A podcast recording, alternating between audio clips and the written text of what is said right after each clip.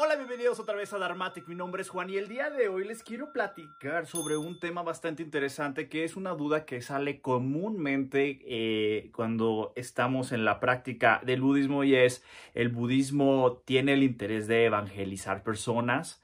Eh, esto es bastante interesante porque, bueno, como ustedes se han dado cuenta en el canal, de repente nos escriben personas con otro tipo de creencias religiosas y no es decir que los estemos corriendo como algunas de esas personas eh, interpretaron algunas veces que yo les escribí. Y tampoco es un hecho de que estén sacándome de mis casillas, sino que simplemente pues tienen que aprender un poco eh, estas ideas religiosas que son hegemónicas, que que son la mayoría en, cierta manera de llevar una vida religiosa y que tiene que en cierta manera cumplir ciertas creencias, tienen que aceptar pues que pues no todos realmente creen lo que creen eh, igual que ellos. Y esto es bastante importante ah, porque pues no sé cuál es la motivación de ir a un canal que no pertenece a su creencia religiosa ir no a hacer el debate eh, crítico eh, basado en respeto o un comentario que sume o aporte,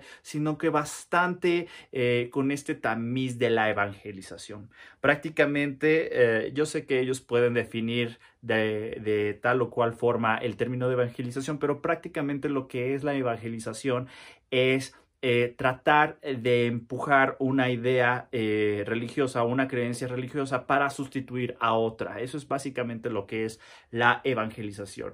Es como una especie de decir, nosotros tenemos la razón, ahora eh, escúchanos, esto es, podemos escucharlo como la verdad, como la revelación, como el llamado de Dios o muchas otras cosas. Entonces es importante que para que exista este tipo de relaciones entre otros creyentes de una forma pues bastante madura, yo diría, pues tenemos que aceptar que pues no todos van a creer eh, eh, como nosotros, ¿no? Entonces, eh, yo los invito a que a final de cuentas está bien que participen en el canal, digo, a final de cuentas me están dando un view y que pues ustedes comenten. Sin embargo, sí quiero especificar algunas cosas o algunas posturas que tiene el budismo. Eh, si nosotros nos vamos históricamente y, y si ustedes me dijeran, entonces el budismo no evangelizó, pues evidentemente sí, en la historia del budismo podemos encontrar ciertas figuras muy importantes de maestros uh, monásticos que evidentemente fueron llamados como, eh, no evangelizadores, pero como misioneros, donde iban a, diferentes partes eh, territoriales, específicamente geográficas, en donde se encontraban y llegaban a una Em, eh, civilización donde no se encontraba. Lo que pasó en, muchos de estos casos, y esto fue gracias a que se expandió bastante bien el budismo, y sin entrar a detalle histórico, simplemente eh, eh, se llevó a cabo un proceso de sincretización. Es cierto que se presume un poco en la historia del budismo de que no hubo un derramamiento de sangre como a lo mejor en otras religiones donde sí evidentemente impusieron a Dios a través de la espada. En el caso del, del Dharma del Buda se presume mucho que no hubo este derramamiento de sangre, pero la realidad de las cosas que si nos metemos un poquito de a ver la historia es que sí hubo bastante conflictos políticos, intereses ah, de algunos ah, gobernantes o algo así en cierta impulsa del budismo. O sea, no está exento a final de cuentas el budismo de eso. Eh, sin embargo, eh, eh, sí se puede decir en, términos generales que vivió un proceso bastante de sincretización. La sincretización básicamente lo que hace es agarrar figuras de las creencias locales y tratar de asemejar de a final de cuentas tratar de explicar a través de esta estructura de lenguaje, de símbolos, de creencias, el Dharma. Y esto lo hicieron varios maestros bastante importantes en, eh, en, la expansión que hubo del budismo. Si no, eh, no podemos decir a ciencia cierta de que esto es bueno o malo, eh, porque pues gracias a este, este tipo de, de, sincretizaciones que el budismo, estamos hablando tú y yo el día de hoy de, de del budismo, porque si no, no hubiera sobrevivido a, a, al paso de la historia, ¿no? Pero es importante analizar cuál era la postura en la cuestión del Buda para enseñar. ¿No? A final de cuentas nosotros entendemos que el Buda pues es un maestro, ¿no? El maestro de dioses y humanos, como nosotros lo conocemos. Entonces, ¿qué postura tenía? Y yo rescato mucho una eh, vivencia que... Uh, eh, que tiene el Buda eh, después de su iluminación. ¿Qué pasó después de la iluminación del Buda? Realmente el Buda, eh, ah, si nosotros leemos algunos de los textos, el, Buda no iba a, enseñar en realidad, ¿no? sin embargo, hubo una petición de Brahma, el dios, podemos decirlo, principal dentro de la cosmología hinduista o la tradición védica. Brahma se le presenta a Buda y le pide que, enseñe, ¿no? Entonces, esto nos da una especie como de tradición de nosotros que estamos interesados en la enseñanza del Buda hacer la petición. Y esta, este tipo de, tradición se llevó repitiendo a cabo del desarrollo del budismo, donde incluso eh, eh, se manifestaba que al Buda se le tenía que pedir tres veces la enseñanza. Por eso en algunas ocasiones, eh, si ustedes van a un centro budista o de ciertas tradiciones budistas, muchas veces algunas oraciones, por ejemplo la toma del refugio o ciertas eh, oraciones importantes o frases o algo así, se leen tres veces. Esto y bueno, aunado a otros tipos de significado, pero es importante porque a final de cuentas expresa un poco la actitud del Buda con respecto a la evangelización.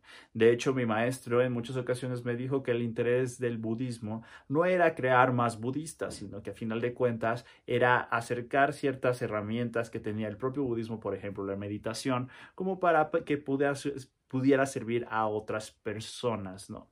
Entonces, esto es algo bastante importante. Yo creo que eh, eh, con Dharmatic trato de que no sea como una cuestión doctrinaria, sino que tratemos pues de realmente crear una comunidad digital de practicantes de Dharma que seamos bastante críticos, ¿no? Críticos en el aspecto constructivo, obviamente, no queremos ser críticos tóxicos, ¿no? Eh, entonces, pero que si haya esta apertura, a final de cuentas, de, de, de, realmente practicar, yo siento lo que a final de cuentas es el espíritu del propio budismo, ¿no? El espíritu del propio Dharma, ¿no? Estamos hablando que el Dharma es una, eh, a final de cuentas, es algo que el Buda ve de la realidad y esto lo, lo, ve gracias a su propia experiencia. Esto es bastante poderoso cuando uno está frente a la práctica, porque uno se vuelve responsable justamente con su práctica y responsable con sus creencias. Eh, yo sé que muchas veces, por ejemplo, en estas cuestiones hay ciertos budistas eh, de, años o que me superan en conocimiento y en, prácticas y eh, retiros y toda esa cuestión que obviamente ven este tipo de contenido y pues que a final de cuentas les molesta y que pues no eh, tal vez no cumplo la caricatura de lo que es un practicante del Dharma. Sin embargo, yo lo que les pido a los practicantes es que eh, abramos un poco la forma en cómo se practica la cuestión. Yo sé que muchas veces el budista suele estar más preocupado por eh, preservar la propia tradición que realmente eh, eh, impulsar la práctica del Dharma. Entonces no hay que perder como de, de, objetivo de lo que es lo que estamos haciendo, ¿no? Al final de cuentas, cuando uno es, uh, podremos decirlo, seguidor del Dharma del Buda, antes de ser un creyente es un practicante. Y la, yo creo que el espíritu de esta cuestión de que eh, nace de la experiencia misma del Buda nos obliga a nosotros a que apliquemos incluso de muchas eh, eh, eh, situaciones que el Buda especificó en muchos discursos en la cuestión de cómo es que nosotros tenemos que practicar y cómo es que nosotros tenemos cuando escuchamos una enseñanza eh, pasarla a través de nuestra experiencia, irla a comprobar, ¿no? Y no solamente asimilarla por el hecho de que un maestro, la tradición o los textos sagrados lo están diciendo. Entonces, esto es algo bastante importante que quería compartirle con ustedes. Entonces, a grandes rasgos, el espíritu del budismo no creo que sea una eh, un, camino espiritual evangelizador. Eso yo creo que no es el interés. El interés yo creo que es obvio y básico entenderlo como nosotros practicantes del Dharma, es que el Buda le quería dar una respuesta eh, eh, eficiente a lo que es dukkha, ¿no? Es algo bien importante y aunque pareciera como de curso básico de budismo, siento que muchas veces entre tanta filosofía, práctica, meditación, esas, e, esas cuestiones, se nos olvida, entre, y sobre todo entre tanta tradición, se nos olvida cuál es la base y por qué es que Siddhartha Gautama abandonó el palacio y se fue a, a, final de cuentas a experimentar, a, a, establecer su propia experiencia. Y nosotros no estamos exentos a final de cuentas de justamente ir a experimentar la propia enseñanza del Buda. Esto es todo el video del día de hoy. Yo sé que me tardé un poco. La verdad es que esto de estar en el samsara es complejo. Así que me gustaría escucharte a ti. ¿Qué opinas de este tema? ¿Tú qué piensas que si el budismo debería de evangelizar o no evangelizar gente? También, ¿qué opinas de esta cuestión? Y yo estoy bastante interesado en cuestión de la diferenciación entre la enseñanza del Dharma y las tradiciones, ¿no?